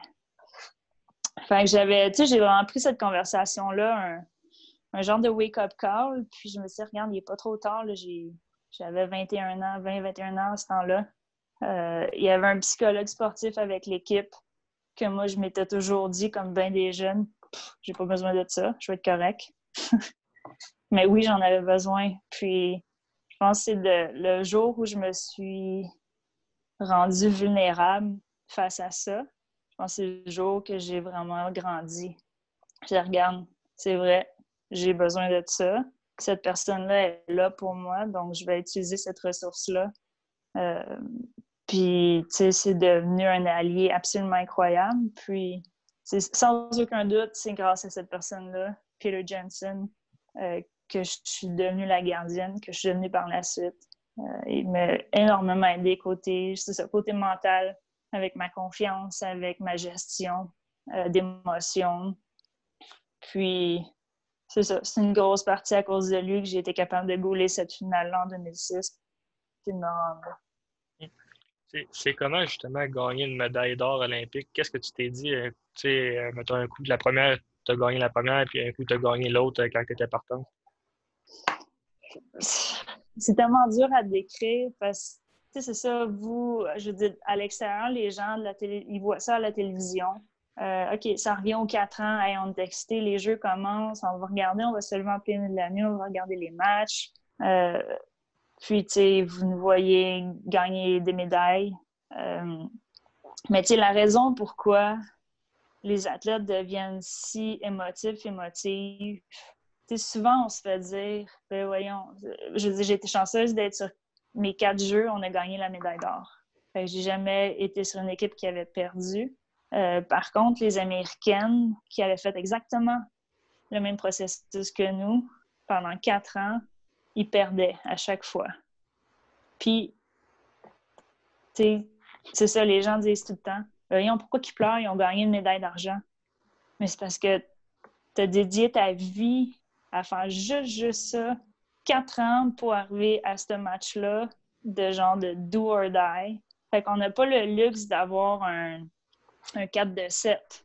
Mm-hmm. C'est ce matin-là, tu te lèves le 21 février, puis tu n'as pas le choix d'arriver dans la meilleure shape de ta vie, puis de jouer le meilleur match de ta vie, parce que sinon tu passes à côté. Fait que, tu sais, c'est comme. C'est ça que les gens souvent oublient, la préparation derrière tout ça. Donc, comme je dis, j'ai été chanceuse d'être sur les équipes gagnantes. Puis c'est pour ça aussi qu'on pleure quand on gagne, parce qu'on est tellement mhm. heureuse, on est tellement émotive, puis on se rappelle, tu sais, on voit pas juste la médaille d'or, on se rappelle de tout ce qui s'est passé depuis les quatre dernières années. Donc, tu de gagner ça, c'est incroyable. On était à Turin en 2006. Euh, puis, j'avais jamais gaulé une finale, moi, encore. Donc, je me bataillais avec Kim. Puis, j'ai fait l'équipe en tant que backup, en tant que deuxième gardienne en 2005. Donc, pour moi, rentrer en 2006, je me suis dit, il faut que je batte Kim Saint-Pierre, qui est comme une des meilleures gardiennes, sinon la meilleure gardienne au monde. Euh, donc, tu sais, je savais que le travail était. Il y en avait, il y en avait à faire. Puis, en même temps, je me suis mis dans un, genre de mode de je n'aurai pas de regrets à la fin de tout ça, peu importe ce qui va arriver. Puis ça, ça a été comme mon motto depuis tellement toujours, tu sais. Fais tout ce que tu peux dans ton possible, dans ton contrôle, pour, à la fin, peu importe ce qui arrive, que ça soit positif ou négatif, que tu puisses dire, hum, j'en ai rien que j'aurais pu faire de plus. Fait que c'est un petit peu ça, le, le, tu sais, dans ma tête, c'est de même que j'étais embarquée dans les jeux. Euh, j'avais une super bonne année, Kim aussi. Puis, sais, m'a amené, je n'ai pas sûr qu'il aurait pu flipper un, un 25 cents pour dire, tu sais, qui, qui, qui va gouler la finale. Mais, d'avoir pu jouer la demi-finale, la finale, mes parents étaient là, mon frère était là, euh, je me rappelle, mon frère avait sa grosse caméra en 2006, il filmait, puis derrière, il pleurait. J'avais jamais vu mon, mon, frère émotif comme ça. Fait que, tu sais, c'est comme mon rêve que je viens de réaliser, mais avec ma famille qui est dans les estrades, qui, qui ont tout sacrifié pour moi. Fait que c'est comme des moments vraiment incroyables là, que, on, on, en repense souvent, c'est sûr. Puis, c'est, moi aussi, là, je, je redeviens avec les les frissons quand je parle de ces affaires-là. J'ose même pas imaginer. Je peux juste regarder les games à la télé puis je vois le monde gagner, peu importe le sport ou le. je, je pleure. non, c'est ça, c'est ça. Quand tu es un, peu un fan, tu comprends ce que, ce que ça implique. Puis, c'est, ça a vraiment été des belles expériences. Puis, mais je pense de pouvoir vivre ça. Je veux dire, mes parents sont venus à chaque jeu. Euh, mon frère est venu à deux jeux sur quatre. C'est sûr que, tu je pas facile de se payer un billet pour aller en Russie. C'est pas facile de trouver une place où habiter en Russie. Ça avait été super compliqué. Euh, mais tu sais, d'avoir le support de ma famille comme ça, tout ça n'aurait pas valu la peine s'il avait pas été là. Puis ça, j'avais pas pu partager ces moments-là avec eux. Fait que, tu sais, de dire, regarde, on, a réussi, puis toutes les, toutes les sets de panne que vous m'avez achetées depuis que j'ai 7 ans, ben, tu sais, et à... Comment que tu te prépares, mettons, la, journée de la finale? Est-ce que tu savais déjà d'avance que tu allais gauler? Euh, non, ça c'était vraiment tough parce que ils te le disent toujours la veille. Donc, c'est toujours déterminé qui est la troisième. On a toujours trois gardiennes. Donc, la troisième, elle est toujours connaît son rôle. Les deux autres, ben, bataillent, euh, jouent quelques matchs pendant pendant les Olympiques. C'est pas mal égal. Euh, ça, ça a été notre histoire entre Kim et moi parce que c'est une de mes très, très bonnes amies depuis toujours. Puis en même temps, on était tout le temps en compétition. Euh, mais avant, on a fait, euh, j'ai commencé sur l'équipe en 2000, puis elle, elle a terminé en 2011. Fait qu'on a passé quand même 11 ans à jouer ensemble. Puis on s'était planifié une genre de routine qu'on faisait euh, avant qu'il annonce qui, allait jouer. Donc, euh, disons la finale était le samedi soir, mais le vendredi soir, vers, euh, il fait temps qu'il attende super tard, vers 10h30, 11h, il allait finalement décider de nous dire qui allait jouer. Je peux pas croire qu'il décidait ça sur le spot, là, j'imagine qu'il savait un petit peu. Mais je, je sais pas c'était quoi, moi je crois pas vraiment en cette façon de, de faire là pourquoi attendre si longtemps? Euh, mais bon, peut-être pour éviter les distractions, euh, il y a plein de raisons différentes. Mais Kim et moi, bon, on, décide, on, se fait toujours ensemble. On passait du temps ensemble. On se parlait. Puis regarde, il y en a une qui va bouler, il y en a une qui va être sur le banc. Euh, on va accepter nos rôles. Puis, c'était jamais facile parce que on était les deux super compétitifs. Puis, nous, c'est notre coupe cette année à chaque fois. Fait que te faire dire hmm, finalement on va y aller avec l'autre, mais c'est pas facile. Mais c'est ton rôle, tu joues sur une équipe, un sport d'équipe, donc c'est quelque chose à accepter. Euh, fait que on se donnait du temps. je pense qu'on comprenait aussi que quand elle se faisait dire ben Kim, euh, on va y aller avec toi demain, je pense qu'elle comprenait que ça me tentait pas de jaser cinq minutes après. Fait que je m'en allais dans ma chambre, ma soeur dans sa chambre, faisais nos affaires, puis le lendemain, ben, let's go. on part, puis peu importe le rôle, euh, on s'en va gagner une médaille d'or. Ça, ça a été vice-versa. Puis, tu sais, c'est pas, pas, pas facile, ce rôle-là. Moi, j'ai joué tous les rôles. J'ai été troisième gardienne, j'ai été euh, substitut, j'ai été première. Puis, c'est pas. Euh, c'est pas, t'es pas juste, ah, ben, t'as fait l'équipe, tu sais. T'es chanceux, t'as fait l'équipe. Ouais, mais tant qu'à faire l'équipe, euh, je veux goûter les finales, tu sais. Mm-hmm. Fait que c'est pas. Euh, c'est ça, c'est. Je pense qu'il faut, faut, que tu apprennes à, à, placer ton ego euh, à la porte quand tu rentres dans la chambre de hockey. Parce qu'il n'y en a pas d'ego. Mm. C'est quelque chose que tu apprends. Puis je pense, au début, j'avais de la misère avec ça. Pour moi, c'était ben voyons donc, comment ça tu me prends pas? Ben, c'est pas contre toi, c'est parce qu'il y a quelqu'un qui est meilleur que toi pour le besoin de l'équipe. Donc, moi, quand j'étais plus jeune, c'était difficile pour moi d'accepter ça. Mais j'ai tout fait ce que tu m'as demandé. J'ai pas de regrets. Euh. Donc, tu sais, je, je, manquais d'expérience, peut-être des fois, dans ma façon de réagir parce que j'avais toujours été une des, la première gardienne. pour moi, c'était d'arriver sur une meilleure équipe, de dire, OK, mais c'est plus moi la meilleure gardienne. Mm. Est-ce que je suis capable d'accepter ce rôle-là? Est-ce que je suis capable de le jouer puis d'être une bonne coéquipière?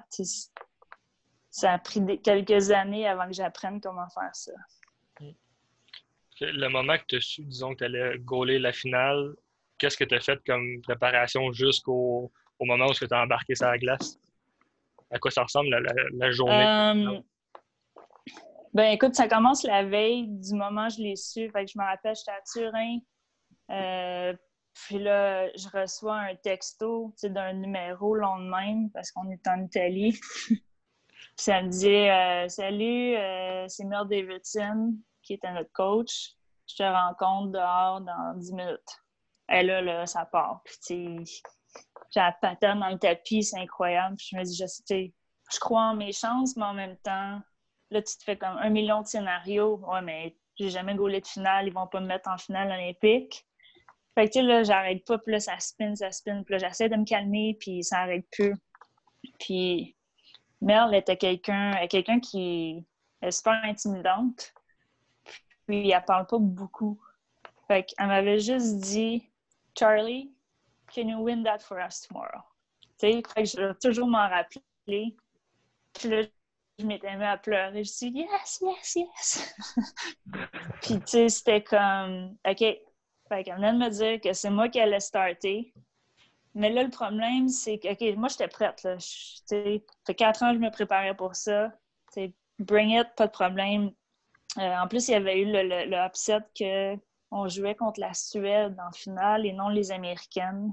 Parce que la Suède avait battu les Américaines en demi-finale dans un, match de fou qui était allé en tir de, de fusillade.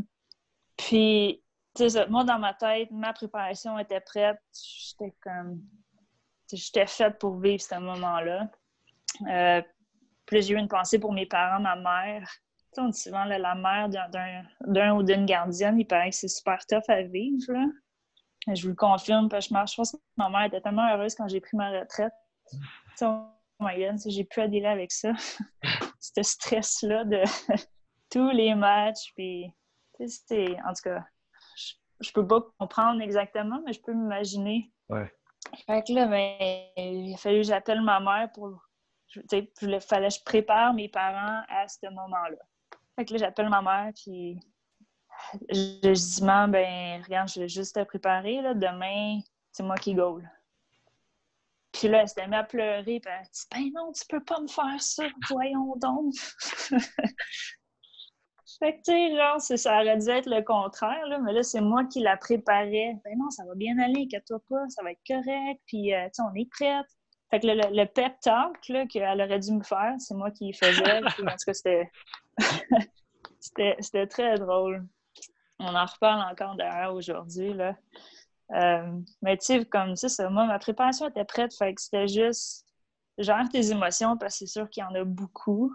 Mais grâce à mon psychologue sportif, j'avais appris à faire ça. Puis j'étais juste, j'étais juste prête. J'étais calme dans un sens de, j'avais confiance, j'avais confiance en l'équipe.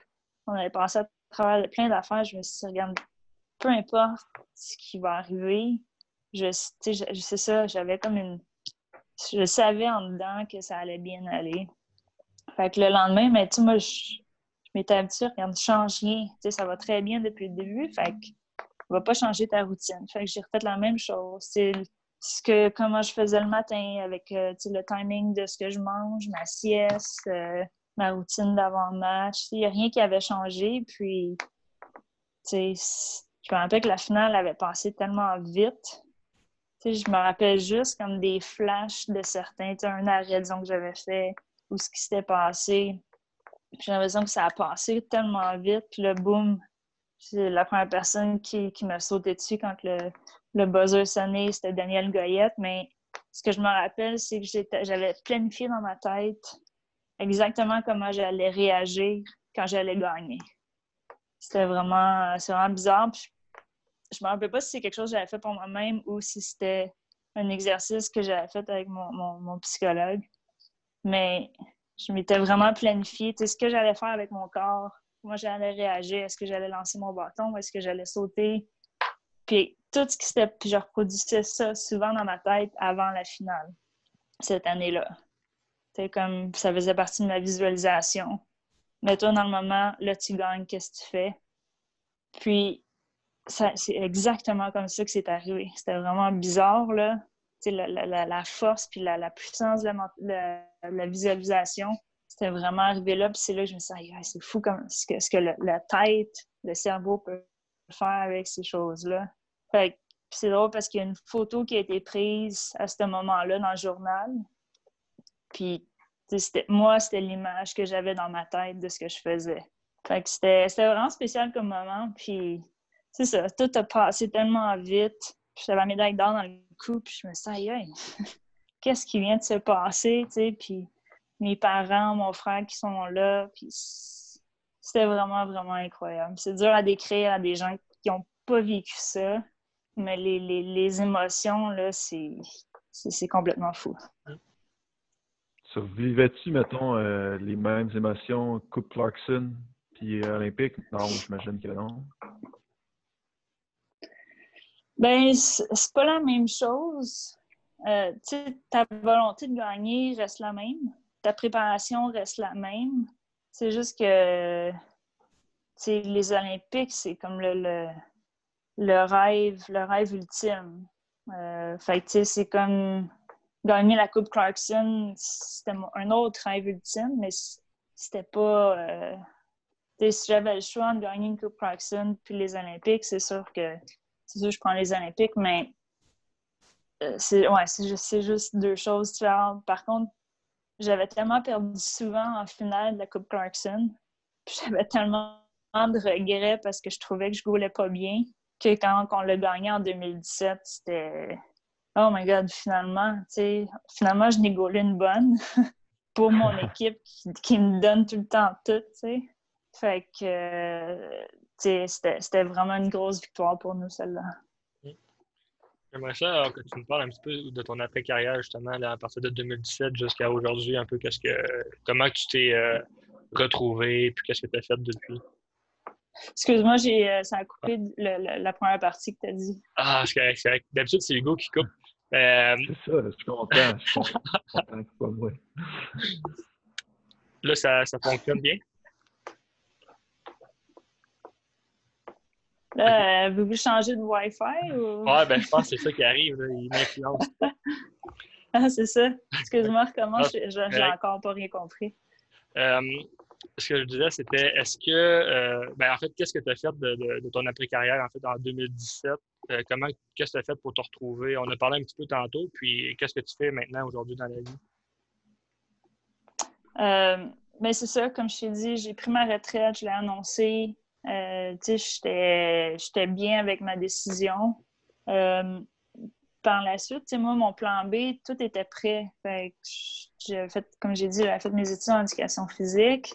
Euh, je m'en allais vers ça. Euh, j'avais commencé à faire un petit peu de consultation avec des jeunes en psychologie du sport. Fait que je, je m'étais jamais vraiment posé la question qu'est-ce que je vais faire après ma retraite? Parce que pour moi, c'était clair. Puis quand le jour est venu, j'avais absolument aucune envie d'être euh, enseignante en éducation physique. Donc là, tu le classique, OK, puis là, qu'est-ce que tu fais de bord? Fait que la, transition, elle était super tough. De là, comme je disais au début, que j'ai vraiment eu besoin d'une coupure solide entre le sport puis ma vraie vie que j'essayais de construire à partir de zéro. Euh,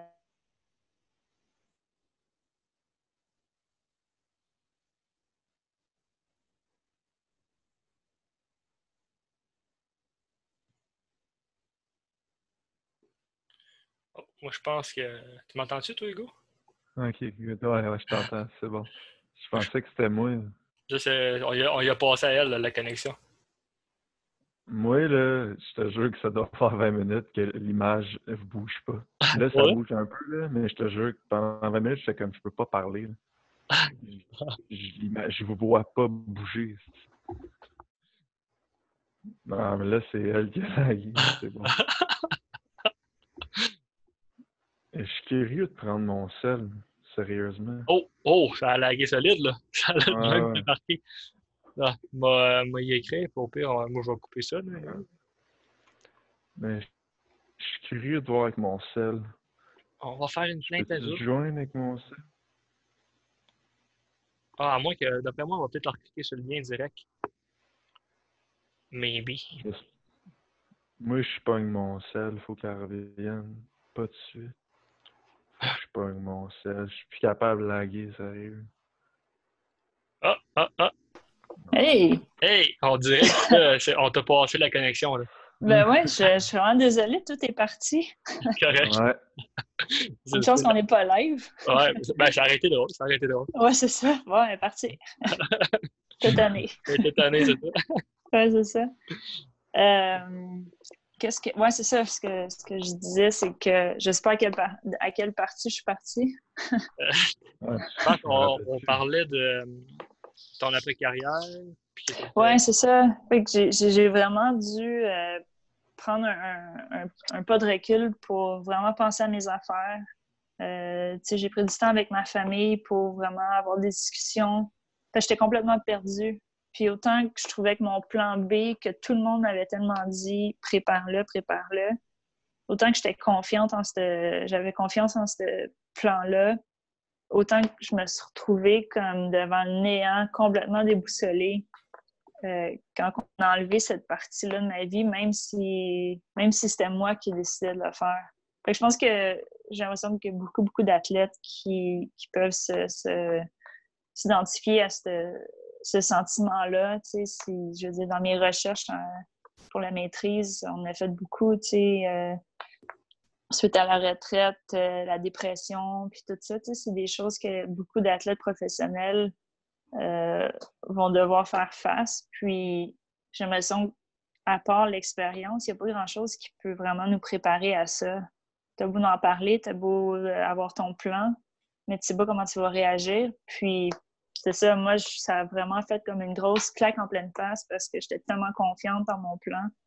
Puis là, c'était comme, OK, mais ça, tu mets ça de côté parce que ça ne tente pas, en tout de faire ça. Fait qu'est-ce que tu fais, là? Puis là, tu n'as plus d'argent, tu te fais plus payer. Pas qu'on était payé super, mais j'étais quand même payé par l'équipe canadienne, par, supporté par le gouvernement, euh, que j'avais pas à m'en faire euh, pour payer mon, mon, mon, condo, pour payer euh, ma nourriture. Mais là, tu sais, tu as besoin d'argent pour vivre, tu sais pas quoi faire, ça ne tente pas d'aller travailler au McDo parce que j'ai les études, puis je veux faire quelque chose de ma vie. L'affaire aussi, c'est que le l'essai-erreur que tu fais quand tu as 16-17 ans et que tu trouves tes premiers jobs. Mais moi, j'ai pas le luxe de faire ça parce que, parce que j'ai 35 ans. Fait que je peux pas essayer 15 euh, jobs différents avant d'en trouver une que finalement, c'est ça que j'aime faire, tu sais. Fait que je me mettais vraiment beaucoup de pression, puis c'était tough. Euh, puis j'avais des discussions avec des amis, puis on dit, c'est quoi ta passion? Va, va trouver, qu'est-ce qui, qu'est-ce qui te fait triper dans la vie? Puis pour moi, ça a toujours été euh, la cuisine. moi, je, quand ma, journée off du dimanche pendant euh, l'année olympique, moi, c'était mon hobby. C'était j'allais à l'épicerie, euh, puis avec, quand j'habitais avec Caro Ouellette, qui était ma coloc dans ce temps-là pendant les Jeux, mais les deux, on tripait cuisine, fait qu'on se faisait, on se faisait des, des, plats, on en faisait toute la journée. C'était notre façon de décrocher. Puis c'était comme mon, je sais pas, la, place où je me sentais bien. Puis si j'avais eu un regret dans la vie, c'était de ne pas avoir pu essayer de voir où je pourrais aller avec ça. Fait que je me suis dit, regarde, ça va être ça, je vais essayer. Fait que j'étais allée, allée à l'école de cuisine pendant un an. Euh, j'ai trippé à faire ça, j'ai appris plein de choses. Ensuite, j'ai travaillé euh, dans un traiteur pour des amis. Puis ça a été une super belle expérience aussi. Mais par la suite, j'ai comme réalisé, je m'ennuyais du monde de sport j'étais comme trop, j'étais partie trop loin euh, de ma zone de confort, de qui je suis vraiment. Fait que c'est là que j'ai dit, OK, mais je pense que là, je suis prête à utiliser mon plan B. Mais ce 180-là, là, je, n'ai tellement eu besoin. Puis tout le monde a dit, ouais, ça sort de où, ce plan-là? De, tu sais, qu'est-ce que tu fais dans la cuisine? J'avais vraiment besoin de me sortir du sport pour pouvoir y revenir comme plus forte ou aimer ça encore. Euh, fait que c'est ça. Fait que j'ai commencé, ça fait deux ans que je suis enseignante maintenant. Euh, je fais des, de la consultation aussi euh, avec des jeunes athlètes. Donc, je commence à me monter une clientèle si on veut. Puis, tu sais, c'est vraiment pas côté business, c'est vraiment plus parce que ça me fait triper faire ça. puis je, je le sais que euh, à cet âge-là, peut-être qu'on ne sait pas à quel point le côté mental peut avoir un effet sur nous. Donc, je travaille avec des jeunes, puis quand on commence avec ça, tu sais, c'est comme de dire, regarde, si tu n'as jamais fait de chin-up, je peux te demander d'en faire 10. Mais tu sais, des voir évoluer quand ils comprennent quelque chose, puis que là, ils l'effectuent sur la glace ou en dehors de la glace, puis que là, ils commencent à, contrôler un environnement qu'ils ne contrôlaient pas tout avant. C'est, moi, ça me fait triper de voir ça. Mm-hmm. C'est un peu le même principe. Moi, euh, je suis préparateur physique puis kinésiologue, puis c'est la même chose. C'est ma paye au bout de la ligne. C'est pas vraiment ce que le client me donne, mais c'est de voir l'athlète. Euh, il réussit. Il en faisait deux chin au début de l'été, puis là, il en fait 12. Ou là, pas réussir. L'objectif de faire telle équipe, puis finalement, ben, avec la préparation qu'on y a fait, les efforts qu'il a mis, ben, il est rendu là où il est rendu aujourd'hui. Puis... Oui, non, c'est ça. Comme tu dis, c'est pas, euh, c'est pas la paye monétaire, mais c'est vraiment le le sentiment euh, accompli d'avoir aidé quelqu'un à, aller plus loin puis à se rapprocher de ses rêves, là, je pense qu'il n'y a, rien qui égale ça. Mm-hmm. Qu'est-ce que ça en dit, tout Hugo? Il a l'air bugué encore. Oh non! D'abord, si je vais continuer, euh, ce serait quoi ton plus grand regret et ta plus grande fierté avec du recul? Ah, ah, il est, revenu. Oh. C'est abusé, sérieux. non, je parle pas parce que sérieux, ça n'aurait pas l'allure. euh, ben, pour vrai, le plus grand regret, je, je, pense, mais je, je veux pas. Euh, je pense que j'en ai pas. Parce que ah. je m'étais tellement comme inculqué ce, ce, ce mode de vie-là à dire euh, genre, arrange-toi pour ne pas avoir justement des regrets en bout de ligne. Donc, tu sais, j'étais du genre à me faire des petits objectifs, puis euh, de faire des check-ins avec moi-même, puis dire est-ce que je suis est-ce que je suis le bon chemin? Est-ce que j'ai des choses à, changer? Qu'est-ce que je peux faire pour améliorer mes choses? Fait honnêtement, je, je, peux pas dire que j'en ai des regrets parce que j'ai été extrêmement chanceuse en tant qu'athlète. Je, regarde, des fois, tu sais, on, je vais lire, OK, euh, 4 médailles d'or olympiques. Là, je dis, aïe, on parle vraiment de moi. Tu sais, ça n'a comme pas de bon sens. La petite fille de Boisbriand qui était super gênée. Fait que, non, honnêtement, je, j'en ai pas. Je pense pas que j'en ai des regrets j'ai, fait ce que je voulais faire. J'ai été super chanceuse d'accomplir ça avec des personnes incroyables que je vais garder dans ma vie. Euh, je sais pas, tu sais, moi, j'ai jamais fait de sacrifice quand je jouais. Pour moi, c'était toujours, tu sais, je prenais des décisions, euh, je, faisais des, je faisais des choix de vie ou des. des euh, ouais, c'est ça. Mais tu sais, les sacrifices, c'est ma, famille, mes amis qui les ont fait, mais moi, ça a toujours. J'ai toujours fait ce que je voulais. Euh, fait que je pense pas que j'en ai des regrets. de l'autre côté, je sais pas c'est sûr que si tu me dis, hey, t'as gagné 4 médailles olympiques, tu dois être fier de ça. Euh, oui, c'est sûr. Tu sais, c'est. C'était toute ma vie pendant 30 ans, le hockey. Euh, mais je pense que je suis. En fait, il y a deux choses. Je suis super fière d'avoir pu faire mes études à travers tout ça à un rythme normal, si on veut. Tu au même, je veux dire, ça m'a pas pris six ans à faire euh, mon bac, je l'ai fait en quatre ans comme tout le monde. Puis ma maîtrise, je l'ai faite en deux ans comme tout le monde. Puis pour moi, ça, c'est important de, suivre le rythme euh, sur la glace, hors glace et dans mes études. Donc, dire, c'est été capable d'accomplir tous mes rêves sur la glace tout en me poussant parce que pour moi, les j'étais pas une, une, élève, euh, tu sais, c'était pas facile pour moi. Fait que, tu sais, même, je me rappelle au, au secondaire, je détestais l'école. Euh, mes parents euh, mes parents avaient peur que je, que je décroche au secondaire. Jusqu'à temps que je me disais, regarde, lève-toi les, les, manches là, parce que je ne pourrais pas aller nulle part sans, sans, mon éducation. Donc, de passer à la fille qui a failli décrocher au secondaire à la fille qui a eu une maîtrise à McGill, comme c'est de ça, moi, c'est de cette personne-là que je suis fière. En plus d'avoir quatre médailles olympiques. Ouais, tu sais, c'est ça. C'est bizarre parce que je pense naturellement, tout le monde pense que je vais te parler de mes médailles, mais c'est vraiment. Je pense que ça fait partie du processus. Puis l'autre chose, je pense, tu sais, le sport, ça, t'apprend tellement de choses. Puis tu peux, tu peux vraiment grandir en tant que personne. On en parlait un petit peu tantôt par rapport, euh, le rôle que tu vas jouer sur une équipe, puis comment c'était pas nécessairement facile, puis comment je le, je le comprenais pas nécessairement au début quand j'étais plus jeune. C'était comme, ben voyons, pourquoi tu me prends pas moi? Mm. Mais, mais tu sais, de, de, de, passer à travers tout ça, comme j'ai dit, de, de, mettre ton ego à la porte, de dire, OK, regarde, pense, c'est tellement plus gros que toi, tout ça, puis ça n'a rien à voir avec toi. Qu'est-ce que l'équipe a besoin? S'ils n'ont pas besoin de moi dans les buts, mais comment je peux les aider euh, sur le banc ou même dans les estrades? Fait que le jour où j'ai réalisé ça, je pense que je suis devenue une meilleure coéquipière. Puis, je sais que j'ai aidé en jouant mon rôle du mieux que je le pouvais. Mais, euh, je, pense que j'ai réalisé ça en regardant d'autres mondes. Mm. Kim, Saint-Pierre, ça a été un des plus beaux modèles, euh, tellement humble. Puis, tu sais, elle a toujours comme. Je sais pas, c'était une, une, des meilleures coéquipières que j'ai eues dans ma vie. Fait que ça a été un beau modèle sur glace, euh, et en glace aussi.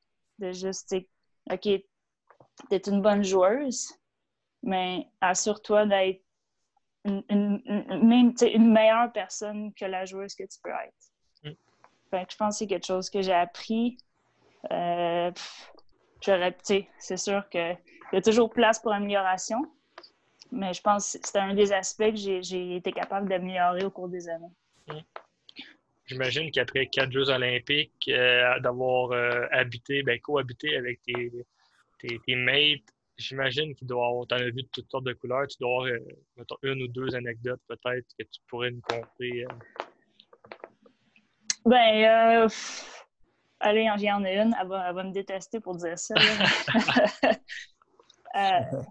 en 2009-2010, comme je vous ai dit, on a on a poussé très fort pour que Marie-Philippe euh, vienne habiter avec nous. Donc, on avait, on s'était loué une maison. Euh, Kim Saint-Pierre, Caro Alette, euh, Marie-Philippe Poulin et moi. Puis Marie-Philippe, c'était la petite jeune, on, la connaissait, mais elle était très, était super gênée avec nous. Je pense qu'elle était super intimidée.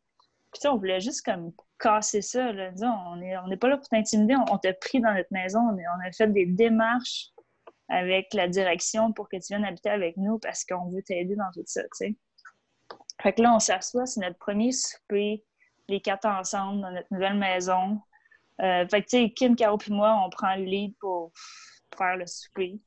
Puis, tu sais, Marie-Philippe, elle, ne sait pas trop quoi faire. Tu sais, elle sait jamais comme où se placer. Elle est toute jeune, puis on mange, puis là, on le voit, là, qu'elle regarde autour, tu sais, puis elle était comme... Euh, Caro, est-ce que je peux avoir une deuxième assiette? Puis là, t'es comme, aïe, aïe, aïe.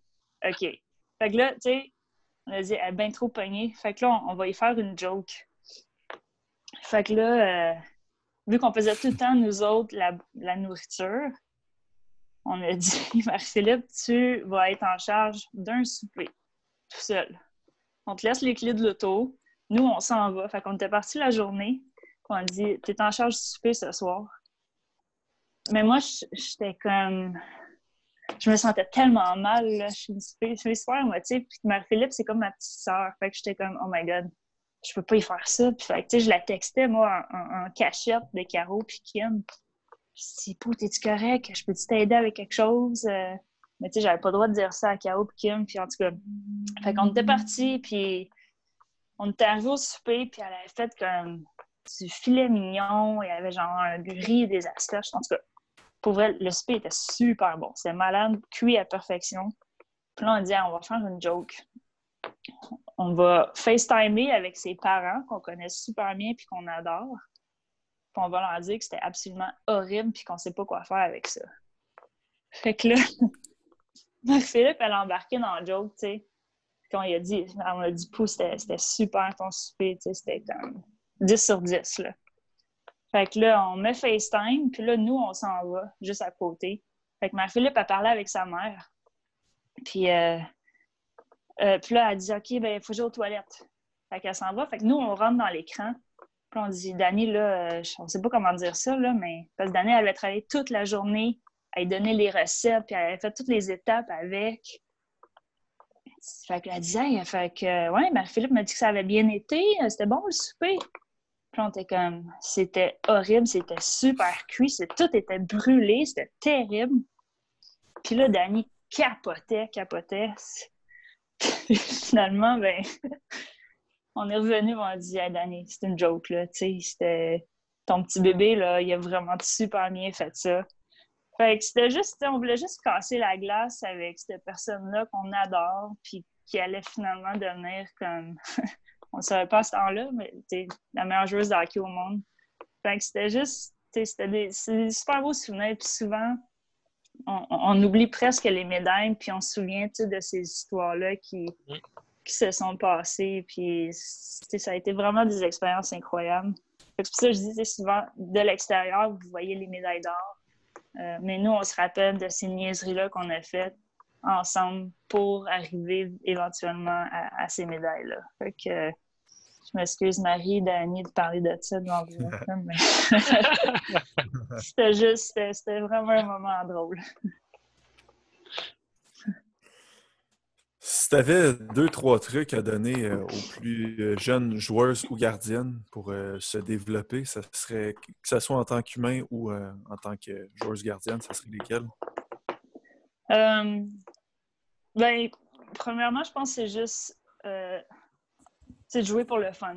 Il faut que ça soit la base de tout. Là. Euh, on dirait que dans le sport, avec ces générations-ci, euh, il y a beaucoup de pression. Puis je sais que les parents sont super impliqués. Puis c'est comme un, il y a comme un cercle vicieux qui s'est installé parce que si tu fais pas le hockey d'été puis le hockey de printemps, mais tu seras pas aussi bon que les autres quand tu retournes au, à, euh, à l'automne. Puis j'ai l'impression que c'est dur à gérer tout ça pour les parents, puis de prendre des décisions. Mais je pense à la base, c'est vraiment. Il faut, que ça, faut que ça reste le fun, il faut que le processus reste le fun. Euh, puis quand ça l'est plus, de vraiment se poser les vraies questions. Est-ce que, est-ce que ça vaut vraiment la peine pour moi de faire tout ça? Puis est-ce que j'ai vraiment encore envie de le faire? Euh, par la suite, je dirais, c'est ça, je pense que c'est le, la consultante en en, euh, performance mentale, mais c'est vraiment, tu sais, fais-toi des objectifs, puis essayer d'être réaliste dans tout ça. Fait que, un objectif à long terme, comme l'exemple que j'ai donné tantôt, tu sais, moi, dans quatre ans, je veux gauler la finale olympique. Euh, c'est ton objectif à long terme, mais d'avoir des petits objectifs que tu peux réaliser, disons, à tous les semaines ou à tous les mois, juste pour dire OK, ouais, je, continue à avancer vers mon but ultime. Euh, donc, c'est plus facile de voir euh, si tu t'améliores ou si tu es, sur la bonne, la bonne track, si on veut. Euh, puis de pas avoir peur de se mettre dans des positions vulnérables, de pas avoir peur de, de, jouer avec du monde meilleur que nous. souvent, c'est ça qu'on veut, on veut être le meilleur dans tout. Euh, mais tu réalises que les places ou les endroits où tu vas t'améliorer le plus, c'est quand tu es, parmi une gang de, personnes qui sont meilleures que toi. Donc, moi, je sais pas, j'ai mon année en majeur, disons, là, j'étais vraiment, j'avais un rôle vraiment euh, égaré parce que j'étais deuxième gardienne, puis je le savais, puis c'était Fred Cloutier qui était 100 fois meilleur que moi, mais tu sais, j'ai vraiment pris un rôle regarde autour de toi parce que il y a certains de ces gars-là qui vont se rendre dans les nationales. Euh, puis j'ai vraiment appris, pas juste en, jouant, mais vraiment appris en, regardant ce que les autres faisaient. Puis c'est ça, c'est fou le, comment tu peux t'améliorer. Euh, pas juste physiquement, mais juste vraiment en regardant les autres faire, en prenant des notes. Puis c'est ça, juste être capable de se mettre vulnérable pour laisser place à regarde, j'ai tout ça à faire encore, mais je vais faire le travail qu'il faut. 100% d'accord. Moi, ça m'arrive souvent quand tu joues avec du monde meilleur que toi, tu as comme envie de, pousser plus pour être à leur niveau ou de les dépasser. Puis quand moi, ça m'arrive plus sur ton niveau social maintenant, où que des fois, je joue avec des amis, des fois qui peuvent être un petit peu moins talentueux, disons. Puis ce que je fais, c'est que je me mets, pas que je me rabaisse, mais tu sais, je, comme je pousse pas autant que je pousserais si, euh, faut, que, mettons, tu mettes toute la gomme pour pouvoir euh, faire euh, ton bon jeu ou faire un but, disons. Mm-hmm. Non, c'est ça. Fait que je pense que c'est d'aller trouver un équilibre dans tout ça. Euh, peut-être pratique avec du monde qui peut vraiment te pousser, que tu peux apprendre d'eux. Puis euh, de garder cette drive-là, de, de, de, continuer. Mais c'est ça, je pense, à la base de tout, il faut vraiment que ça reste. Euh, regarde, as-tu du fun à faire ça? Puis la réponse, il faut que ça soit oui. Sinon, c'est ça. Pose-toi pose les vraies questions. Ouais. Question du public, euh, Hugo? Es-tu encore parmi nous? je vais sortir, je vais sortir, Hugo. Inquiète-toi pas, j'ai ton dos, j'ai ton bac. Ouais. ouais. J'ai ton dos. I got your back. Moi, vos écrans, je peux pas en tout. Ok, question, question, question. Là, ça bug pas, je pense. Ça bug pas, ok. T'as-tu des questions, euh, Hugo? J'en ai, j'en ai. On va voir. T'es as-tu? Ouais, je sais. Ouais. Ça bug. Nice. Ok, je vais, y aller. Euh, comment vois-tu la suite pour les filles au hockey, Ligue nationale ou autre? Ben, comme on parlait un petit peu tantôt, là, je pense que c'est ça. ils doivent profiter euh, du, pouvoir qu'elles viennent de recevoir entre les mains. Puis de, c'est plate parce que initialement, ce que tu veux faire, c'est que tu veux juste jouer au hockey. T'sais, tu veux pas avoir organisé une ligue viable pour toi, pour les futures générations. Mais le hockey féminin est rendu là, puis c'est ces filles-là qui sont comme en charge de ça. Mm. Donc, euh, de, de, dire où ça s'en va exactement, je pense que c'est vraiment difficile pour n'importe qui. Ce qu'on souhaite, euh, ça c'est clair pour tout le monde, on souhaite quelque chose de viable, on souhaite une ligue extrêmement compétitive euh, où les meilleures joueuses au monde vont jouer, comme la Ligue nationale, euh, où elles vont pouvoir vivre de ça, qui n'auront pas à travailler 10-40 heures semaine dans une autre job, venir à l'aréna pour la pratique à 9h30 le soir, partir de l'aréna à minuit. Euh, puis là-dedans, il ben, faut que tu trouves du temps pour t'entraîner, comme les gars le font dans la nationale, parce qu'on met le même temps qu'eux autres. C'est juste qu'on doit travailler en plus. Mm. Donc, ces filles-là, je veux dire, moi, j'ai été chanceuse d'être sur l'équipe canadienne, d'être supportée. J'ai jamais eu à travailler en même temps que je jouais.